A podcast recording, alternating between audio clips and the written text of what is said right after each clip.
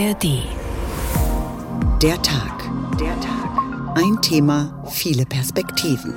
Heute mit Barbara Piroth. Hallo. Ich glaube nicht, dass wir an unserer Arbeit viel verändern müssen. Eine in Teilen rechtsextreme Partei. Dass die AfD so viel gewonnen hat an Stimmen, ist natürlich bitter. Ehrlich gesagt, ich habe fast gedacht, das wird schlimmer. Wir haben gerade schon drüber gesprochen, ein bisschen besorgniserregend war so der Wortlaut, ja. Muss ich wirklich fragen, was mit dieser Gesellschaft zurzeit los ist? Dass viele mittlerweile auch aus Überzeugung die AfD wählen. Ja, ich finde es gut, dass die AfD stark ist. Also mit den Grünen kann ich gar nicht. Hessen hat gewählt, Bayern auch. Damit waren nahezu 20 Prozent der Deutschen aufgerufen, gestern ihre Stimme abzugeben. In zwei Bundesländern mit Gewicht. Bayern als größter Flächenstaat, gemeinsam mit Hessen verantwortlich für mehr als ein Viertel der deutschen Wirtschaftsleistung. Das war also gestern fast wie eine kleine Bundestagswahl. Und tatsächlich haben ja vor allen Dingen auch Bundesteamen dominiert. Wir schauen heute im Tag auf die Ergebnisse, ordnen sie ein und sprechen über die Folgen und Lehren unter der Überschrift Ausgezählt, angezählt, das Signal der Wahl. Wie immer auch zu finden als Podcast in der ARD Audiothek. Zunächst interessiert uns vor allen Dingen Hessen. Hier gibt es ein westdeutsches Novum. Die AfD fährt ihr stärkstes Ergebnis in einem westdeutschen Bundesland ein. Sie überholt SPD und Grüne und kommt auf 18,4 Prozent der Stimmen. Reaktionen zunächst einmal darauf von Tobias Lübben. Am Frankfurter Hauptbahnhof, in Darmstadt in der Fußgängerzone oder in Ehringshausen im Landil-Kreis. Wo immer man Menschen auf die Wahl anspricht, das große Thema ist oft die AfD. Eine Katastrophe. Zweitstärkste Kraft, glaube ich, wie ich das im Kopf habe, die AfD. Das ist ein Unding. Muss ich wirklich fragen, was mit dieser Gesellschaft zurzeit los ist? Ja, ich denke vor allem die Frage der Flüchtlinge. Bezieht die Regierung keinen klaren Standpunkt und im Moment merken sie das durch die Wahl.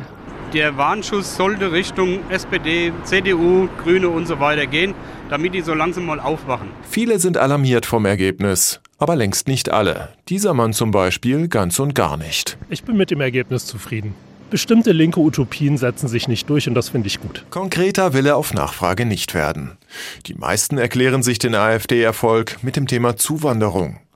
Ein wichtiges Thema, sagt auch Daniel Neumann vom Landesverband der jüdischen Gemeinden in Hessen.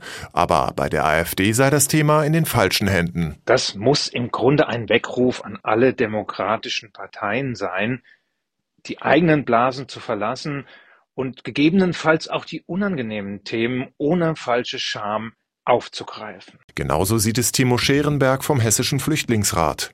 Bei der Frage, wie Hessen mit Geflüchteten umgehe, komme es auch auf den Ton an. Wir hoffen, dass die neue Landesregierung jetzt zu unaufgeregter Sachpolitik auch im Flüchtlingsbereich zurückkehrt und nicht versucht, populistischen Forderungen entgegenzukommen. Verständnis für den Verdruss vieler Bürger zeigt dagegen die Vereinigung der hessischen Unternehmerverbände. Ihr Präsident Wolf Matthias Mang sieht vor allem bei der Bundesregierung aus SPD, Grünen und FDP Versäumnisse. Die sogenannte Ampel habe in den vergangenen Monaten die falschen Akzente gesetzt. Die Wahlergebnisse von gestern sind auch eine Abfuhr für die Bevormundungspolitik der Ampel. Verständlicherweise lehnen immer mehr Bürger Bevormundung und Belehrung im Heizungskeller, im Auto und beim Essen ab. Was kann helfen? Aus Mangs Sicht liegt der Schlüssel bei Wirtschaft und Wachstum. Dafür müsse die neue Landesregierung alles tun. In eine ähnliche Richtung geht Jörg Köhlinger, Bezirksleiter Mitte der IG Metall freilich aus Arbeitnehmerperspektive. Hessen ist auch ein Industriestandort und das soll er auch bleiben. Deswegen wünsche ich mir von der neuen Landesregierung mehr industriepolitisches Engagement. Dafür muss die Landesregierung Rahmenbedingungen schaffen, beispielsweise auch eine Bildungs- und Qualifizierungsoffensive auf den Weg bringen. Auch in der natürlich nicht repräsentativen Straßenumfrage zeigt sich, das Thema Migration ist längst nicht alles, sagt etwa dieser junge Mann. Das sind Themen wie Digitalisierung, dass wir unsere Jugend fördern und dass äh, wir beispielsweise Handwerksplätze wieder besser besetzen in der Ausbildung und dergleichen. Und diesen Appell richtet er vor allem an die CDU, denn die wird als mit Abstand stärkste Kraft in Hessen wohl auch die nächste Landesregierung anführen. Und die ist als strahlender Wahlsieger hervorgegangen. 34,6 Prozent der Stimmen hat sie geholt. 27 Prozent waren es noch vor fünf Jahren. Boris Rhein, der sein Amt vor anderthalb Jahren mitten in der Legislaturperiode von Volker Bouffier übernahm, musste sich diesmal zum ersten Mal einer Abstimmung als Landesvater stellen und hat gezeigt, er kann für die CDU Siege holen und er kann Wahlkampf. Sandra Müller ist unsere landespolitische Korrespondentin in Wiesbaden. Sandra, schauen wir zunächst mal auf die CDU. CDU. Für Boris Rhein reichte offenbar ein Wort, um bei den Wählerinnen und Wählern zu punkten, nämlich ampelfreie Zone. Andere Themen wie Wohnen oder Bildung, ein Wahlklassiker in Hessen wären doch eigentlich viel näher dran gewesen an den realen Alltagsproblemen. Warum fielen die nicht ins Gewicht? Ja, das ist ganz spannend, weil wenn wir uns zum Beispiel mal den Hessentrend anschauen, dann ist Bildung Thema Nummer eins, bei dem die Leute sagen, das ist ein Problem in Hessen und das muss gelöst werden. Aber wenn es darum geht, welche Themen dann wirklich die Wahlentscheidung beeinflusst haben, das wurde nämlich auch abgefragt kurz vor der Wahl, dann landet Bildung nur auf Platz vier und ganz vorne mit dabei sind Wirtschaft, aber auch Migration. Hier haben wir wieder so ein bundespolitisches Thema. Die Menschen wünschen sich eine andere Flüchtlingspolitik und da können dann die Parteien hier in Hessen auch relativ wenig tun, um die Lage zu beeinflussen und den Menschen auch das Gefühl zu geben, hey, wir haben das hier im Griff. Die CDU in Hessen ist nun in der komfortablen Situation, dass sie sich den Koalitionspartner aussuchen kann. Die SPD will unbedingt mitregieren, wird also der CDU mutmaßlich eine Menge anbieten. Spricht es für ein Bündnis von der CDU mit der SPD? Läuft es darauf hinaus? Also ich würde zu diesem Zeitpunkt nicht dafür die Hand ins Feuer legen. Die CDU will erstmal mit den Grünen sprechen, auch aus Respekt vor dem bisherigen Koalitionspartner. Erst dann mit der SPD und im Wahlkampf haben sich ja vor allem CDU und SPD sehr bekämpft gegenseitig. Wenn wir mal an dieses Video der SPD denken, in dem es um die Brandmauer zwischen CDU und AfD ging. Das Video hat Rhein als widerwärtig bezeichnet und Faeser hat es stoppen lassen müssen, hat gesagt, das sei nicht ihr Stil. Und ich glaube, in diesem Wahlkampf ist schon viel Porzellan zerbrochen und das muss in den Sondierungsgesprächen jetzt erstmal wieder zusammengesetzt werden. Aber grundsätzlich denke ich auch, dass die SPD durch das schlechte Wahlergebnis recht wenig Ansprüche stellen kann und dementsprechend, wenn sie regieren will, auch Kompromisse eingeht, wobei die beiden Parteien bei vielen Themen eigentlich gar nicht so weit auseinander sind. Die SPD wurde mit ihrer Spitzenkandidatin Nancy Faeser bitter abgestraft und kommt nun auf nur noch deprimierende 15,1 Prozent der Stimmen. Historisch schlecht. Fast sämtliche traditionellen Hochburgen in Nordhessen sind für die SPD verloren und Faeser selbst hat sogar ihr Direktmandat verloren. Warum sollte sie gerade für Aufbruch stehen? Also nehmen wir mal an, Boris Rhein würde sie trotzdem in die Regierung holen. Die Hessen-SPD, wie könnte Rhein das verargumentieren? Also wichtig ist dabei zu bedenken, dass dieses Wahlergebnis nicht unbedingt ein Urteil darüber war, wie gut die Arbeit der SPD hier in Hessen ist. Denn diese Wahl war in gewisser Weise ein Denkzettel für die SPD im Bund. Und Rhein könnte dann jetzt sagen, wir haben ja nicht mit der Bundes-SPD hier sondiert, sondern wir wollen hier in Hessen mit der SPD regieren. Und schaut mal her, wir konnten ja auch erfolgreich mit den Hessen-Grünen regieren und die sind ja im Bund auch in der Ampel. Also wenn Rhein den Fokus jetzt weglenkt vom Bund aufs Land und die Gemeinsamkeiten der Parteien herausstellt, dann kann das schon passen. Plus, er hat den Bonus zu sagen, Leute, egal mit, mit wem ich regiere, die CDU ist stärkste Kraft und wird deshalb auch im Koalitionsvertrag entsprechend den großen Einfluss haben. Schauen wir auf die Grünen. Wenn die sich der CDU andienen, müssen sie aufpassen, dabei nicht ihr Gesicht und Profil zu verlieren, denn das haben ihnen ja sowieso schon viel an der Basis übel genommen. Den Ausbau der A49 zum Beispiel voranzutreiben, den Dannenröder und Fechenhammer Wald für Autoprojekte zu roden und damit Herzensanliegen der Grünen quasi zu verraten. Was könnten denn die Grünen rein und der Hessen-CDU anbieten, um sich in der Regierung zu halten und sich gleichzeitig treu zu bleiben? Ich denke, dass die Grünen im Landtag das gar nicht so sehen, dass sie ihr Profil verlieren verloren haben. Tarek Al-Wazir lobt ja immer grüne Projekte, die unter ihm vorangetrieben wurden, also zum Beispiel günstige Flatrate-Tickets für den öffentlichen Nahverkehr oder dass unter ihm Straßen jetzt nicht mehr vermehrt neu gebaut, sondern saniert werden. Und bei diesen angesprochenen Umweltthemen, da argumentieren die Grünen ja gerne, dass das Beschlüsse waren, die vor ihrer Regierungszeit getroffen wurden und man dann eben an Gesetze gebunden ist. Und wenn man sich die Kritik anschaut der anderen Fraktionen, zum Beispiel von FDP, äh, von der FDP, dann sagen die, dass die CDU CDU eigentlich zu viele Zugeständnisse an den kleinen Koalitionspartner, die Grünen, gemacht haben. Also es kommt, glaube ich, immer so ein bisschen auf diese Perspektive an. Aber klar ist auch, dass die Grünen durch ihr schwächeres Ergebnis jetzt nicht so viele Ansprüche oder weniger Ansprüche stellen können als vorher. Sie könnten aber damit argumentieren, dass es ja in den vergangenen zehn Jahren auch mehr oder weniger reibungslos geklappt hat und dass ähm, ja mit dem Regieren die CDU hier aufs sichere Pferd setzen könnte. Der zweite große Wahlgewinner in Hessen ist die AfD. Das war ja wie ein Donnerhall, die AfD mit ihrem besten Ergebnis bisher bei Landtagswahlen in einem westdeutschen Bundesland. Wir haben gerade gehört, dass das viele auch mit Sorge erfüllt. Was ändert sich dadurch für die Rolle der AfD im Landtag als größte Oppositionspartei, auch was zum Beispiel Anträge oder Posten und ihre Rechte dort betrifft? Also im Grunde ändert sich jetzt nicht viel. Die AfD hat jetzt nicht mehr Rechte als Oppositionsführerin als vorher, als einfache Fraktion. Es gibt aber Dinge, die so äh, in der Geschäftsordnung stehen, beziehungsweise die so ein bisschen parlamentarische Geflogenheit sind. Also da ist zum Beispiel der Vorsitz im Hauptausschuss und dass die AfD zum Beispiel bei der Regierungserklärung und in der Generaldebatte als erstes erwidern kann. Da können sie natürlich den Ton einer Debatte setzen und das wird sie mit Sicherheit auch für sich nutzen. Und was auch geht. Das hat jetzt aber mit der personellen Stärke zu tun. Sie könnten jetzt ohne die Stimmen der anderen Fraktionen Untersuchungsausschüsse einberufen. Das hat die AfD auch schon angekündigt. Und zwar will sie die Corona-Politik der Landesregierung aufarbeiten lassen. Sandra Müller, unsere landespolitische Korrespondentin mit einer Wahlnachlese und dem Blick in die Zukunft. Der hessische AfD-Chef Robert Lambrou gibt sich als betont bürgerlich, aber es gibt da ja zum Beispiel auch noch seinen Co-Vorsitzenden Andreas Lichert, dem Kontakte in die sogenannte neue Rechte und zur rechtsextremen identitären Bewegung nachgesagt werden.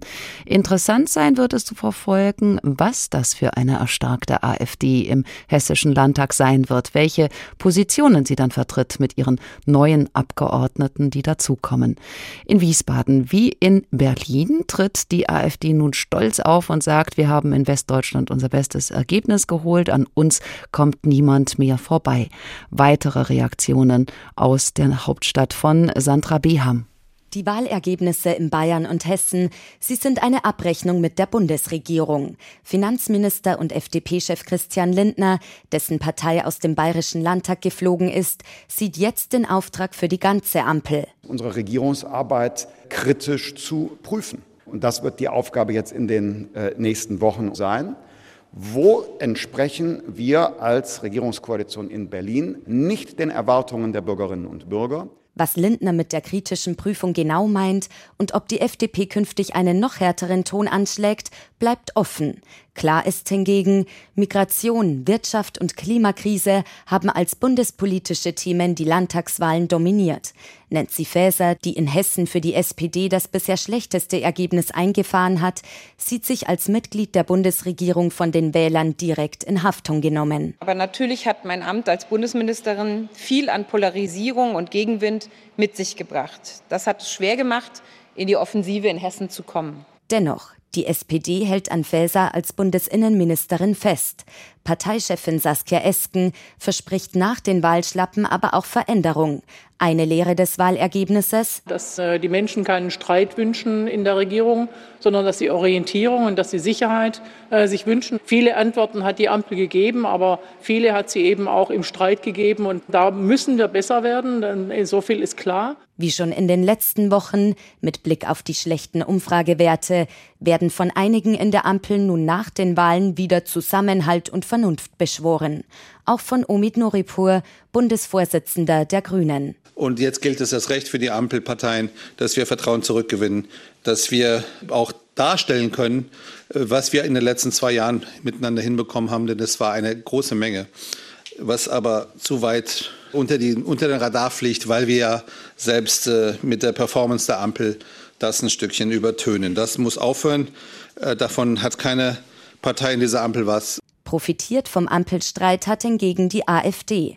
Mit Genugtuung blickt Alice Weidel auf die Wahlergebnisse ihrer Partei in Bayern und Hessen. Die AfD ist kein Ostphänomen mehr, sondern eine gesamtdeutsche Volkspartei geworden. Ich sage Ihnen voraus, dass äh, eine Ausgrenzung von Regierungsverantwortung nicht auf Dauer durchhaltbar sein wird. Der Oppositionsführer im Bundestag, Friedrich Merz von der CDU, führt die guten Wahlergebnisse der Union auch auf die Geschlossenheit in seiner Partei zurück und hofft, dass nach diesem Desaster des gestrigen Tages bei der Ampel jetzt endlich die Einsicht einkehrt, dass sie ihre Politik ändern muss. Wie weitermachen in der Ampel und der Bundespolitik? Darum werden die Parteien angesichts der Wahlergebnisse in Bayern und Hessen wohl noch länger ringen. Reaktionen aus Berlin von Sandra Beham. Hören wir, wie das Leute in Hessen sehen, Wählerinnen und Wähler. Was denken Sie über das Ergebnis? Wir haben uns am Frankfurter Hauptbahnhof umgehört. Dass die Ampel abkackt, dass die CDU zugewinnt und dass die AfD so steht, wo sie steht, war auch klar. Also für Prognose habe ich das ja gesagt und Leute müssen sich Gedanken machen, warum das so gegangen ist. Und wenn man das nicht tut, und dann fahren wir die Demokratie unter Arsch. Ich bin mit dem Ausgang eigentlich so, wie er gekommen ist, ganz zufrieden. Speziell mit der Regierung von Schwarz-Grün habe ich mit gerechnet, dass sie weiter regieren und habe ich mir auch gewünscht. Was ich gesehen habe, ist, dass wir wohl ein sehr regierungskritisches Ergebnis hatten und naja, ich hoffe ganz einfach mal, dass man daraus jetzt auch die richtigen Schlüsse zieht, unabhängig von Parteipolitik. Denkzettelwahlen waren das für die Ampel, so sagt die AfD, die sich als Zitat ordnende Kraft verkauft und damit sowohl in Hessen wie auch in Bayern punkten konnte, dort in Bayern Platz drei und von einem atemberaubenden Ergebnis spricht. Sie ist keine Ostpartei mehr, sondern in Gesamtdeutschland angekommen. Schauen wir auf die Wählermotivation und die Wählerwanderung zusammen mit Roland Arbold, Geschäftsführer von Infratest IMAP. Herr Arbold, wo kommen die Stimmen der AfD in Hessen her? Also von welchen Parteien hat sie die Stimmen gezogen? Ja, also unsere Analysen, die wir zur Wählerwanderung jetzt zur Landtagswahl in Hessen durchgeführt haben, zeigen eigentlich recht deutlich, dass die AfD äh, im Moment von allen Parteien Wählern hinzugewinnen kann. Also das geht sozusagen durch die Bank. Wir sehen auch, dass viele ehemalige Nichtwähler diesmal ihre Stimme äh, der AfD gegeben haben. Eine gewisse Häufung äh, zeigt sich an Wählern, die zur AfD jetzt gewandert sind, äh, bei den ehemaligen Wählern der, der Ampelparteien, bei der SPD und bei der FDP. Ähm, da sieht man im Grunde genommen größere Wählerströme zur AfD, aber äh, es ist trotzdem insgesamt so ein Bild, dass sie wirklich aus allen äh, politischen Richtungen äh, Wähler hinzugewinnt. Und wie sieht es geografisch aus? Aus welchen Landesteilen kommen AfD-Wähler in Hessen? Weiß man auch was drüber, wie alt sie sind? Weiß man etwas über ihren Background? dort natürlich jetzt äh, durch dieses wirklich sehr hohe Ergebnis gibt es Zugewinne äh, in allen Teilen und auch in allen äh, Bevölkerungsschichten. Was wir natürlich sehen, ist, dass das ganze Thema wirtschaftliche Unzufriedenheit auch bei den Arbeitern, bei Wählern mit etwas niedrigerer Bildung, dass dort die AfD traditionell stark ist, auch dort nochmal zugewonnen hat. Was man deutlich sagen kann, ist, dass weniger jetzt die älteren Wähler jetzt über 60 Jahre die AfD wählen, sondern dass es wirklich die mittleren Altersgruppen sind. Bei den älteren Wählern äh, ist eher zu beobachten, dass dort die CDU mehr punkten kann, da sich hier natürlich viele langjährige Stammwähler hat, die auch bei dieser Wahl wieder CDU gewählt haben. Ansonsten ist es wirklich eine breite Mobilisierung für die AfD in allen Teilen. Die AfD wird ja nicht mehr nur als Protestpartei gewählt, sondern sie hat sich als Partei etabliert, als normale Partei gewissermaßen. Sie wird gewählt auch aus Überzeugung. Da gab es in den vergangenen Wochen ja auch die Mitte-Studie und den ARD-Deutschland-Trend mit dem Ergebnis, in Deutschland gibt es einen festen Bestandteil der Menschen mit einem gefestigt rechtsextremen Weltbild. Von welcher Größenordnung sprechen wir da in etwa? Wir fragen immer die Wähler auch, ob sie jetzt sozusagen aus äh, Überzeugung eine bestimmte Partei wählen oder eher aus Enttäuschung äh, bezüglich der anderen Parteien. In der Vergangenheit hat man immer so eine ein Drittel, zwei Drittel Verteilung gehabt, also ein Drittel überzeugte Wähler, zwei Drittel, die eher sagen, ja, ich bin von allen anderen enttäuscht und finde sonst keine politische Heimat. Was wir jetzt beobachten, dass bei diesen beiden Landtagswahlen jetzt am Wochenende sowohl in Hessen als auch in Bayern ist, dass der Anteil derer, die aus Überzeugung AfD wählen, äh, zugenommen hat. In, in Hessen sind es diesmal die 40 Prozent äh, der AfD-Wähler, die aus Überzeugung gewählt haben, in Bayern sogar fast 50 Prozent. Und äh, das bedeutet, dass die AfD zwar weiterhin enttäuschte Wähler von anderen Parteien zu sich hinzugewinnt, aber auch mehr und mehr überzeugte Anhänger für sich verbuchen kann und an sich binden kann.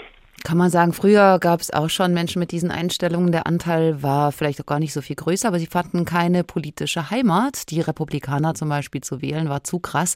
Nun gibt es da bei der AfD weniger Distanz und weniger so ein Pfui-Gefühl man definitiv sagen, es gibt natürlich ähm, ne, einen gewissen Anteil an, an Wähler, die konservativ bis eben rechts in ihren Einstellungen sind und die finden jetzt natürlich mit der AfD ein, ein wunderbares Auffangbecken oder auch ein Ventil, um diesen Überzeugungen äh, Ausdruck zu verleihen.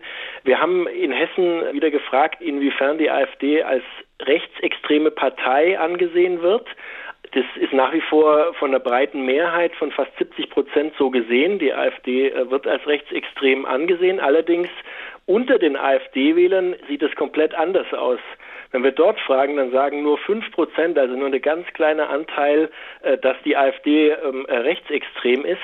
Und zudem sagen 80 Prozent der AfD-Wähler, dass es ihnen im Grunde genommen egal ist, ob die Partei jetzt in Teilen rechtsextrem ist oder so gesehen wird, solange die AfD die aus ihrer Sicht richtigen und relevanten Themen adressiert. Was heißt denn richtige und relevante Themen? Also welche Motivation gab es da in Hessen, die AfD zu wählen? Warum haben die Menschen die AfD gewählt?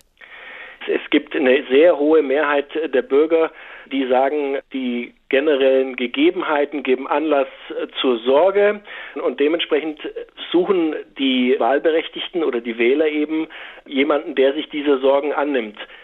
Thematisch gesehen das liegt natürlich auf der Hand, ist dieser AfD-Erfolg mit dem großen Thema, was jetzt auch stark diskutiert wurde, Asyl- und Flüchtlingspolitik, verbunden, der genau eben auf diese stark wachsende Verunsicherung oder Sorge bezüglich der zukünftigen Entwicklung einzahlt und damit verknüpft ist. Und die Mehrheit der Bürger sagt, da muss sich was ändern. Und die AfD-Wähler wiederum sagen zu über 90 Prozent, wir haben genau deswegen die AfD gewählt, damit die Regierung, und in dem Fall ist es ja die Bundesregierung, hier den Kurs ändert, dass der Zuzug von Flüchtlingen begrenzt wird. Also das ist sehr stark mit diesem Thema verbunden und aber insgesamt eben stark mit dieser Verunsicherung. Interessant ist, dass die AfD da ja auch auf vergleichsweise bessere Kompetenzwerte kommt, obwohl in ihrem Wahlprogramm wenig steht zu konkreten Lösungsansätzen auf die Fragen unserer Zeit.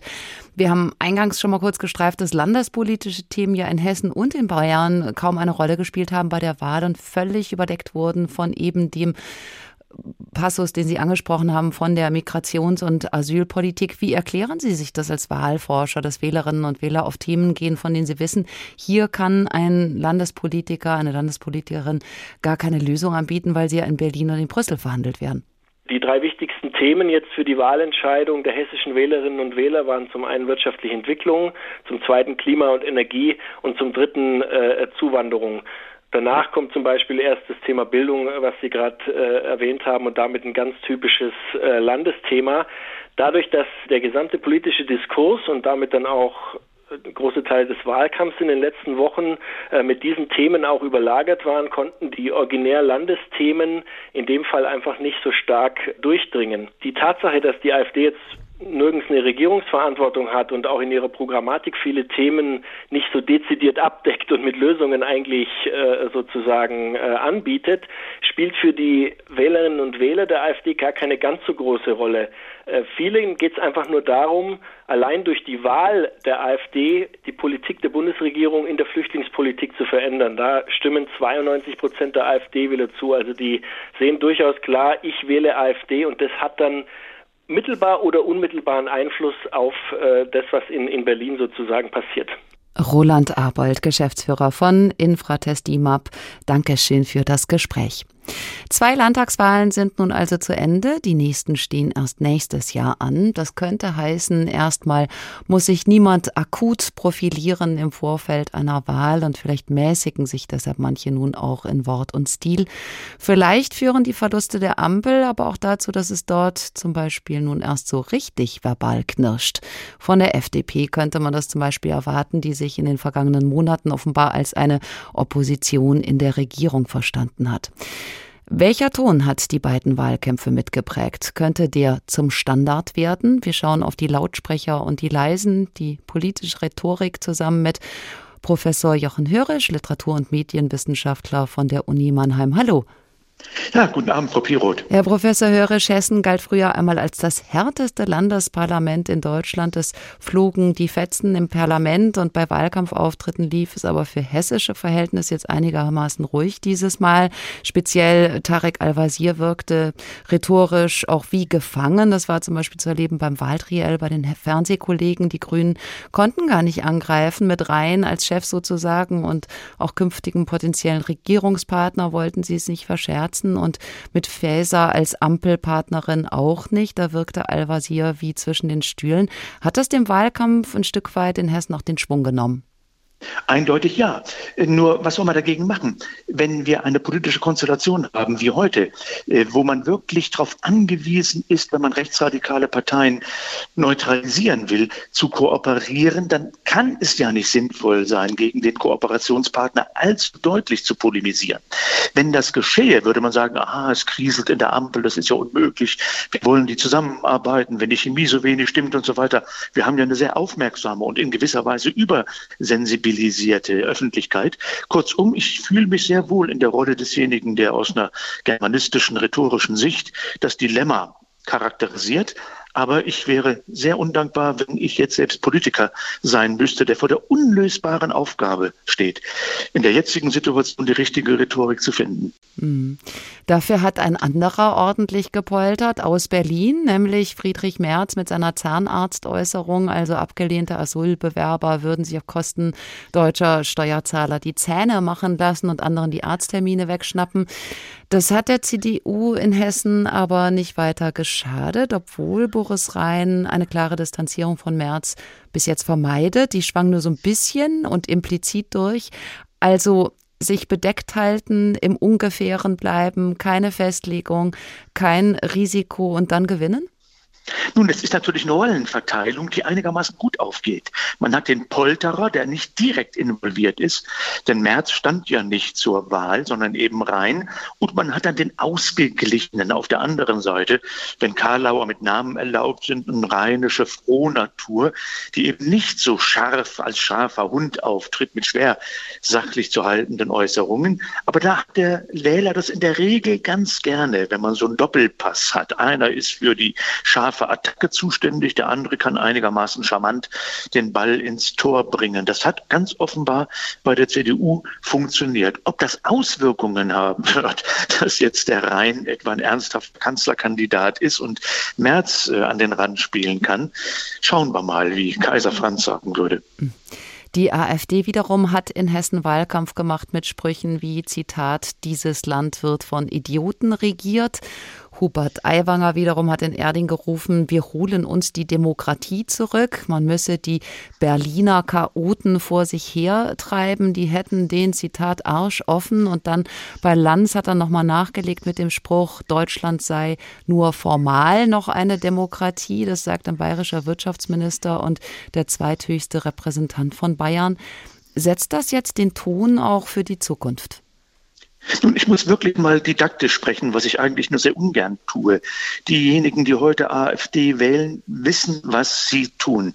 Es ist eindeutig, und Ihre rhetorischen Beispiele belegen das ja, keine feine konservative Partei, die höfliche Regeln im Umgang miteinander etwa noch respektiert und sagt, was heute so geschieht bei Jugendlichen, bei Militanten, ist unerträglich. Wir müssen zurück zu den alten, guten, traditionellen bürgerlichen Umgangsformen. Genau das ist ja nicht der Fall. Es gibt ja noch schärfer schärfere Zitate. Merkel lässt jeden rein, sagte Böhringer. Oder Gauland von der AfD sagte, wir müssen sie jagen, jagen. Es ist wirklich so, dass die AfD interessanterweise die Karten auf den Tisch legt. Und wer sie wählt, wird dafür irgendwann Rechenschaft ablegen müssen. Ich will das in aller Deutlichkeit sagen. Es ist schlechterdings erschreckend, dass so eine militante, aggressive Verfolgungsrhetorik eben Ergebnisse hat, wo die AfD im einen Land die stärkste Oppositionspartei ist und im anderen Land mit anderen ziemlich genau auf den zweiten Platz ist. In Bayern, kommen wir da, darauf nochmal zurück, war der Ton im Wahlkampf, wie gesagt, ein anderer als in Hessen. Die Affäre um ein unsägliches antisemitisches Flugblatt von Freie Wählerchef Aiwanger hätte sie Stimmen kosten können, hat den Freien Wählern und offenbar ja auch der AfD aber erst recht Aufschwung gegeben. Aiwanger hätte sagen können, das war unmöglich, ich entschuldige mich in aller Form, hat er aber nicht. Bis heute dreht er den Spieß um und spricht von einer, Zitat, Schmutzkampagne gegen ihn. Was lernen wir aus dieser Affäre, was politische Rechtsrhetorik auch für die Zukunft anbelangt? Ich denke, der Erfolg von Aiwanger ist auch dadurch zu erklären, dass er signalisieren kann, ich bin kein rhetorisches Genie, das durchstartet. Ich bin keiner, der sehr originelle Überlegungen hat. Ich bin einer von euch, augenzwinkernd.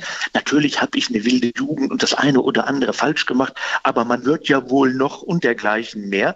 Also man signalisiert auf der Ebene, dass man sich selbst unterbieten kann. Ich bin auf eurer Seite. Ich will mich nicht darüber erheben. Ich bin nicht der große Durchblicker. Und und dergleichen mehr. Das ist ein alter Trick, mit dem man einigermaßen erfolgreich arbeiten kann. In einer noch radikaleren Art und Weise macht das ja eben Donald Trump. Er ist in sich selbst so widersprüchlich, dass man nur den Kopf schütteln kann darüber, dass er Anhänger hat. Aber er wird ja nicht gewählt, obwohl er so ist. Und das gilt strukturell auch für Aiwanger, sondern weil er so ist. Und dann ist der alte Umkehrungstrick, ich werde verfolgt, nicht etwa ich habe verfolgt, sondern ich werde verfolgt, einer, der leider, leider immer noch verfängt anfängt, als rhetorischer Trick anerkennenswert, als politische Strategie verwerflich. Jetzt haben Sie Trump angesprochen. Die AfD, die Freien Wähler, auch die CDU, CSU haben einen Anti-Ampel-Wahlkampf geführt. Das politische Vokabular dafür haben wir uns angeschaut. Laufen wir denn immer mehr in Richtung USA? Also Gegner werden verunglimpft, die Demokratie verächtlich gemacht und gegen die da oben gepoltert. Also so schlimm wie es in den USA ist, da ist das ja wirklich am Rande des Bürgerkriegs, ist das in Deutschland Gott sei Dank noch nicht. Wir müssen uns aber auch die Dramatik der Konstellation deutlich machen. Äh, spätestens mit Merkel ist die CDU ja auf eine Art und Weise durchsozialdemokratisiert worden, dass es wirklich schwer ist, die Unterschiede noch deutlich zu machen. Genau das dürfen die Parteien aber nicht kund und zu wissen geben. Äh, das schlimmste Szenario, das man sich vorstellen kann, ist eben wirklich so, wie am Ende der Weimarer Republik, dass die Parteien, Zentrum, SPD, Liberale, die die Republik noch verteidigen, gemeinsam nicht mehr die Mehrheit haben gegenüber radikalen, rechtsradikalen und möglicherweise auch linksradikalen Parteien. Und das wäre eben ein Szenario, in dem einem wirklich Angst und Bange werden kann. Zumal, ich will das einfach mal wieder sagen, man ja doch den Respekt davor, dass wir in schweren Krisenzeiten gut durch die Krisen gekommen sind, weitgehend verloren ist. Die Corona-Krise einigermaßen gut bestanden. Bei der Ukraine-Krise, denke denke ich, genau das richtige Maß an Intervention, Nicht-Intervention, an Hilfe und nicht an Hilfe. Mhm. Und auch bei der Flüchtlingsproblematik haben wir ja bislang doch einigermaßen integrativ gewirkt. Also bürgerkriegsähnliche Szenarien sind ja bislang vermieden. Heute aber Regierungen zu loben, ist gewissermaßen rhetorisch absolutes No-Go. Und auch das halte ich für ein Problem, zu sagen, wir haben uns gut durchgewurschtelt. Jeder von uns wäre der bessere Bundeskanzler, ist doch vollkommen klar, und würde alle Weltprobleme mit einem Schlag lösen können, Ach. aber vielleicht auch nicht. Ja. Damit wären wir bei der Ampel und den Ampelparteien. Was haben die denn in Zukunft rhetorisch entgegenzusetzen? Bislang ja große Nüchternheit. Man tritt ja Angela Merkel und Scholz, und ich nenne sie gewusst als Doppelpack, nicht zu nah, wenn man sagt, es gibt Politiker, deren Unterhaltungswert größer ist. Und die heißen dann eben Trump oder Boris Johnson oder, oder, oder. Nicht? Äh, das ist ja das Pathos der Nüchternheit. Und Scholz so mag ist ein Schimpfwort, vielleicht aber auch eine funktional nicht ganz unangemessene Beschreibung. Aber so ein Rhetoriker, der nicht Rhetoriker ist, der nicht auf große Pointen setzt, mal funktional positiv zu verstehen, wäre ja auch eine Möglichkeit. Das einzige große pointierte Wort von Scholz ist ja das von der Zeitenwende. Das ist dann eben so aufgenommen worden wie die Formel von Angela Merkel. Wir schaffen das. Ab und an gelingt das. Aber dann ist das rhetorische Inventar auch erschöpft. Und ich wiederhole mich zu sagen, warum ein Vokabular der Nüchternheit, des Bohrens von dicken Brettern, um Max Weber zu zitieren, nicht auch in den Medien positiver besetzt ist, halte ich für ein Problem. Professor Jochen Hörisch, Literatur- und Medienwissenschaftler von der Uni Mannheim, herzlichen Dank für das Gespräch. Nicht nur in Hessen, auch in Bayern gab es gewaltige Wählerwanderungen, aber dort kann Markus Söder nicht zufrieden sein. 37,0 Prozent und damit noch weniger als vor fünf Jahren, was bei den Christsozialen schon als absolute Untergrenze des Zulässigen galt. Schlechtestes Wahlergebnis der CSU seit 1950. Eva Eichmann in München. Söder hatte sich schon früh zu einer, wie er sagt, Bürger bürgerlichen Koalition mit den Freien Wählern bekannt. Er hat seine Regierung dargestellt als harmonisches Gegenmodell zur zerstrittenen Berliner Ampel. Dann aber kam die eben angesprochene Flugblattaffäre von Aiwanger, die ihnen, den Freien Wählern, nicht schadete, sondern durch merkwürdige Solidarisierung sogar noch nutzte. 15,8 Prozent für die Freien Wähler. Wie ist das zu erklären? Wir haben gesehen in der Flugblattaffäre, da haben viele Wählerinnen und Wähler offenbar die Erzählung von Hubert Aiwanger übernommen, der sofort gesagt hat, stopp, das ist eine politische Kampagne gegen mich, da will mich jemand fertig machen. Und wir haben danach Umfragezahlen gesehen, da sind die freien Wähler noch stärker nach oben gegangen, als es jetzt gestern in den Wahlen war. Söder hat von so einer Solidarisierungsfieberkurve gesprochen, ein bisschen hat sich auch wieder eingependelt.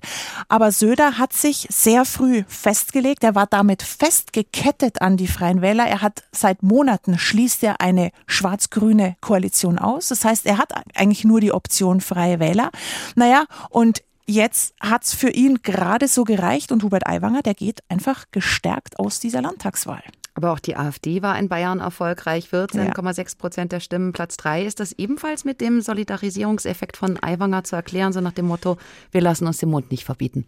Bei der AfD muss man, glaube ich, zwei Erklärungsansätze haben. Auf der einen Seite hat die AfD es tatsächlich geschafft, sich so eine gewisse Stammwählerschaft inzwischen zu erarbeiten. Und auf der anderen Seite sehen wir eine riesige Menge an Wählern, die sagen, das ist eine Denkzettelwahl. Ich bin nicht einverstanden mit der Politik, die die Ampel macht in Berlin. Ich bin aber auch nicht einverstanden mit dem, was die CSU und die Freien Wähler in Bayern machen.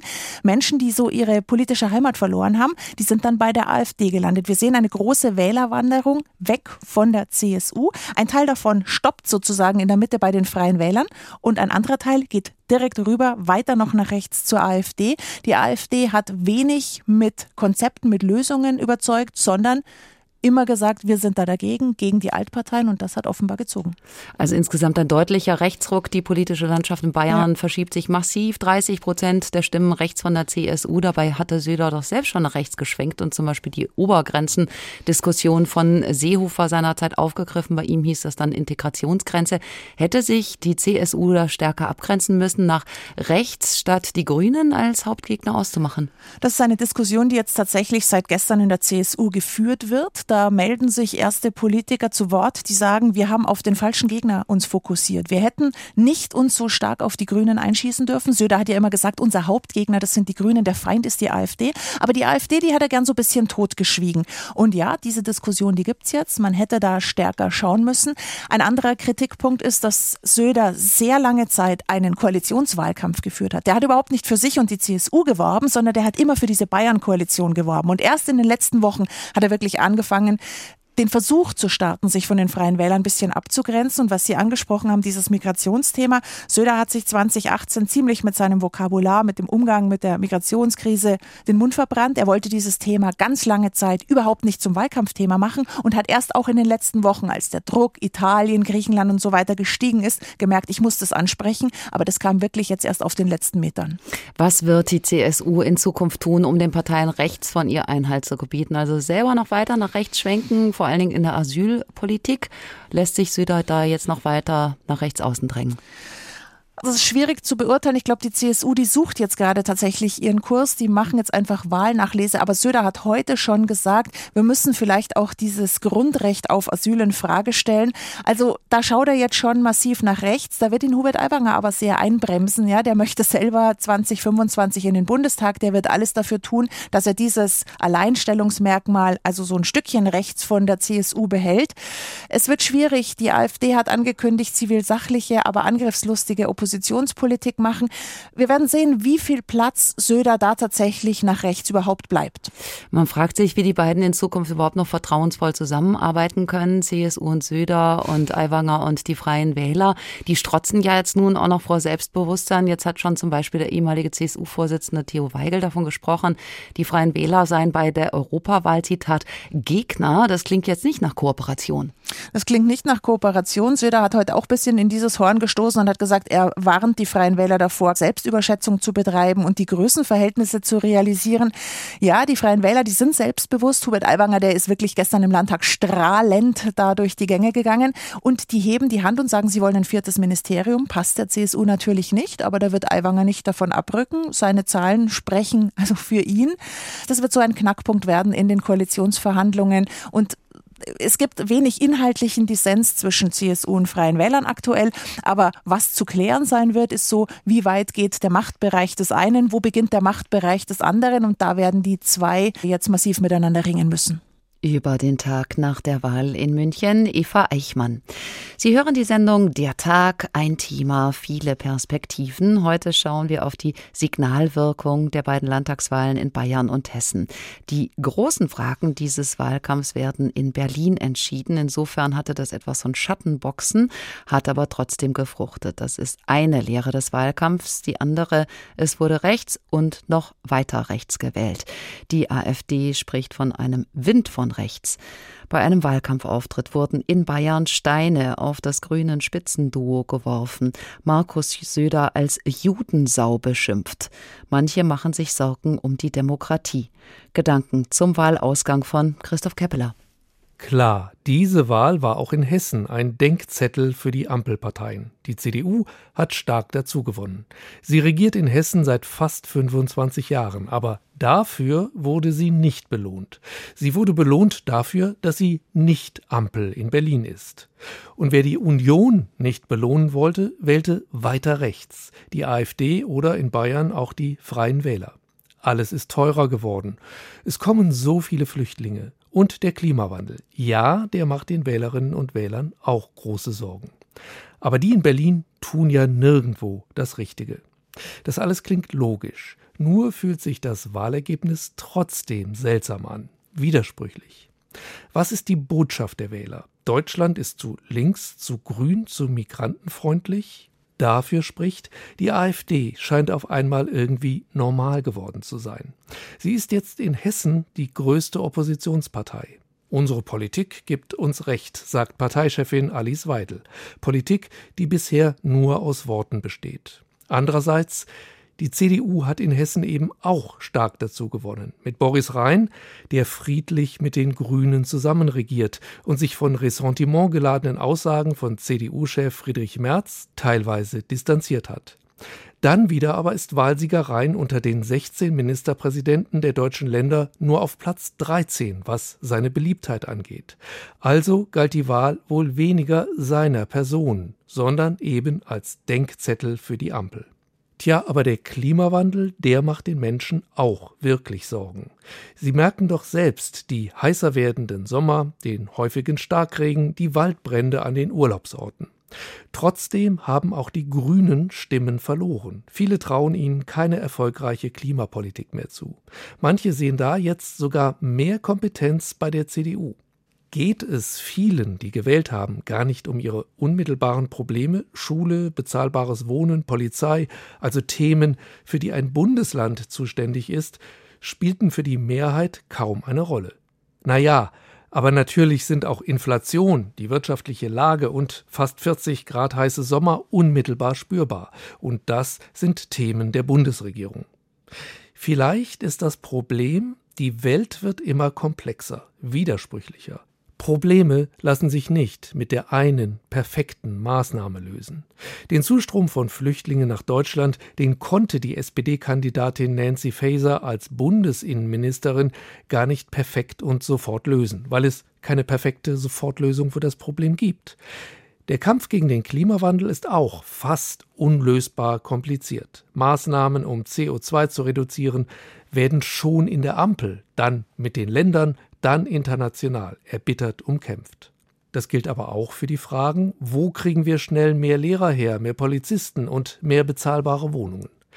Vielleicht haben sich diesmal viele Wählerinnen und Wähler dafür entschieden, die abzustrafen, die für die größeren Fragen zuständig sind, den Geldbeutel und die Angst um die Zukunft, also die amtierende Bundesregierung. Und die AfD, die war schon vorher stark. Sie hat mittlerweile eine Stammwählerschaft, die nicht jedes Mal nur aus Protest diese Partei wählt. Die AfD hat vielleicht diesmal noch einige dazugewonnen, die lieber einfache Lösungen für komplizierte Probleme hören wollten. Soweit Christoph Keppeler. Wohin steuert Deutschland nach diesen beiden Landtagswahlen? Welches Signal geht von Ihnen aus? Das wollen wir auch noch vertiefen mit Albrecht von Lucke, Publizist und Journalist. Er gibt die politische Monatszeitschrift Blätter für deutsche und internationale Politik heraus. Willkommen. Guten Abend, Frau Piroth. Herr von Lucke, die Ampelparteien sind durchgängig die Verlierer. Wie kommt die Regierung aus diesem Ansehenstief heraus? Das ist die ganz große Frage, ob sie das überhaupt noch schaffen kann. Wir dürfen ja nicht vergessen, sie hat in den vergangenen zwei Jahren unheimlich Kredit verloren, verspielt. Äh, wir hatten äh, ja die große Ansage, erinnern wir uns, äh, des Bundeskanzlers, sie kommen aus den Sommerferien gelöst, konzentriert und in anderer Weise heraus, als sie reingegangen sind. Das Gegenteil war der Fall die Kakophonie, die diese Ampel gekennzeichnet hat, von Beginn an eigentlich, jedenfalls spätestens seit dem großen Bruch, das muss man ja deutlich sagen, dem Begriff Beginn des Angriffskrieges Russlands gegen die Ukraine, die hat äh, dazu geführt, dass alle drei, Sie sagen es, Parteien jetzt massiv gewonnen haben. Und man hat nur eine Option und ich hoffe, dass sie alle drei auch zur Erkenntnis kommen, äh, jetzt gemeinsam und konzentriert äh, ihre Gesetzesvorhaben, die sie ja noch haben, es sind noch zwei Jahre, die ausstehen, äh, dass sie sie gemeinsam durchbringen. Allerdings habe ich daran allergrößte Zweifel, denn die äh, Problemanalyse, auch die Analyse des Verlustes äh, ist jetzt schon wieder seitens der Parteien so unterschiedlich, dass ich eigentlich schon die nächsten Probleme ins Haus stehen sehe. Sie muss die Ampel ja Antworten finden auf das zentrale Thema, das den Menschen unter den Nägeln brennt. Migration. Beobachter sagen allerdings, dass Nancy Faeser, Bundesinnenministerin, SPD-Spitzenkandidatin in Hessen, da eigentlich gar keine schlechte Arbeit geleistet hätte, zum Beispiel, indem sie mit vorangetrieben hat, dass es eine Einigung gibt auf ein gemeinsames europäisches europäisches Asylsystem. Warum kommt das nicht an? Ist es tatsächlich ein Kommunikationsproblem, wie die SPD sagt, oder ist das ein inhaltliches Problem? Das ist ein zweifaches Problem. Zum einen muss man allen Parteien, äh, außer der AfD, die kein wirkliches Interesse an Lösung dieses Problems hat, sondern es bespielt äh, und äh, gewissermaßen äh, bewirtschaftet. Äh, man muss allen anderen Parteien durchaus den Vorwurf machen, dass das Problem viel zu lange liegen geblieben ist. Als auch die Ampel wusste, dass die Kommunen schon recht frühzeitig äh, zu Beginn des Jahres die weiße Fahne hissen. Sie hat das Thema zu spät angepackt. Dann aber hat vor allem auch die Opposition, hat vor allem Friedrich Merz diesen ungeheuren Fehler gemacht, dass er einerseits auf das Angebot des des Kanzlers ja zu Recht eingegangen ist. Der Deutschlandpakt, den äh, Olaf Scholz angeboten hat, übrigens ein bisschen auch zwiespältig, weil er die Koalition selber nicht auf eine Linie brachte, aber dann sagte, wir wollen gemeinsam was mit der Union machen. Das nahm Friedrich Merz auf und sagte, wir bieten das an im Feld der Migration. Als dann aber tatsächlich, genau wie Sie es andeuten, Frau Faeser, durchaus Erfolge erzielte, hat Friedrich Merz mit seiner unsäglichen Äußerung über Migranten in deutschen äh, Zahnarztpraxen, äh, die angeblich Deutschen die Plätze und die Behandlung wegnehmen, hat er dieses Thema entfacht in einem solchen Maße, dass quasi die ganzen letzten beiden Wochen voll mit dem einzigen Thema, bei dem die AfD Konjunktur, maximale Konjunktur hat, bespielt werden. Das war natürlich Zunder für die AfD und das fällt insofern auf beide große Fraktionen zurück. Das heißt in der Tat, es muss eine gemeinsame Lösung herbeigeführt werden auf dem Feld der Migration, aber eine, die auch ehrlich ist. Das Thema Migration ist so gewaltig, es wird dort keine absoluten Lösungen geben. Und eines ist auch klar, die AfD wird nach dem Thema Migration andere Felder besetzen, sodass letztlich diese Hoffnung, die beispielsweise Herr Linnemann weckt, man könne die AfD ähnlich wie die Republikaner in den 90er Jahren nochmal aus dem den Parlamenten vertreiben, wenn man denn das Thema Migration löse, eine Scheinbehauptung ist. Ich glaube, die AfD und die Richtung, für die die AfD steht, nämlich eine rechtspopulistische bis rechtsradikale, ist mittlerweile in der Bevölkerung viel tiefer verankert und sie greift auf so viel mehr Feldern an, dass man so einfach die AfD nicht mehr los wird. Eine weitere Lehre der Wahl ist, äh, die etablierten Parteien müssen jetzt dringend mal eine Antwort finden auf die AfD, die jetzt mit stolz geschwellter Brust sagt, an uns kommt niemand mehr vorbei. Alice Weidel träumt vom Kanzleramt. Der AfD-Erfolg, der erzeugt Handlungsdruck. Wie dem begegnen? Ja, es ist ja ein doppelter Handlungsdruck. Es ist natürlich tatsächlich ein Handlungsdruck, der zunächst einmal, das ist ganz klar, auf der Regierung lastet, die jetzt anders regieren muss, die geschlossen auftreten muss. Und wenn man beispielsweise heute Kevin Kühnert wieder hörte, der die eigene äh, Koalition zur Ordnung rief und sagte, endlich muss diese Koalition äh, richtig geschlossen agieren, dann wirkt das natürlich einigermaßen hilflos äh, aus den Reihen einer Kanzlerpartei, in der der Kanzler selbst die Führung allzu oft hat vermissen lassen. In der Tat aber hängt diese Partei massiv ab von einer FDP, die endlich Schluss machen muss muss mit ihrer Rolle, die da lautete, wir spielen Opposition gegen die eigene Regierung. Wenn das weiter fortgesetzt wird, dann ist das immer natürlich äh, Wahlunterstützung für die AfD. Es kommt aber noch auf etwas anderes an. Sie haben es so schön beschrieben, Frau Weidel, in der Tat heute im vollsten Triumphalismus spricht ja bereits davon, dass es etwas Demokratieschädigendes wäre, wenn man die AfD jetzt zukünftig nicht an Regierungen beteilige. Ein Aberwitz natürlich, denn eine nicht einmal 20 Prozent Partei hat natürlich kein Anrecht, sofort Regierungspartei zu sein. Aber die anderen Parteien sollten die AfD in dieser Aussage durchaus beim Worte nehmen und die Frage aufwerfen und deutlich machen, was es bedeutet, wenn die AfD an der Regierung beteiligt wäre. Das bedeutet nämlich ein Ende mit der Europäischen Union, wie wir sie kennen, ein Ende mit der Gemeinschaft, die bisher noch als Exportweltmeisternation Deutschland für uns als Exportweltmeister in hohem Maße den Wohlstand garantiert. Es bedeutet ein Ende der transatlantischen Gemeinschaft hin zu Russland. Es bedeutet vor allem auch eine nicht vorhandene Sozialpolitik, denn die AfD verfügt über all das nicht. Das müssten die anderen Parteien Parteien viel deutlicher machen, dann würde einem Teil der Bevölkerung wohl auch klar, dass bei dieser Protestpartei, wenn sie denn mal regieren sollte, etwas rauskäme, was mit dem Wohle Deutschlands nichts zu tun hätte. Das alles ist im Wahlkampf aber nicht erfolgt und das ist auch ein erheblicher Grund für diesen enormen Anstieg der AfD. Statt das alles herauszudeuten, geht es jetzt wieder los mit dem Streiten. Jetzt machen sich Union und Ampel gegenseitig Vorwürfe, wer verantwortlich ist für die Erfolge der AfD. Hört es gar nicht mehr auf mit dem Streiten.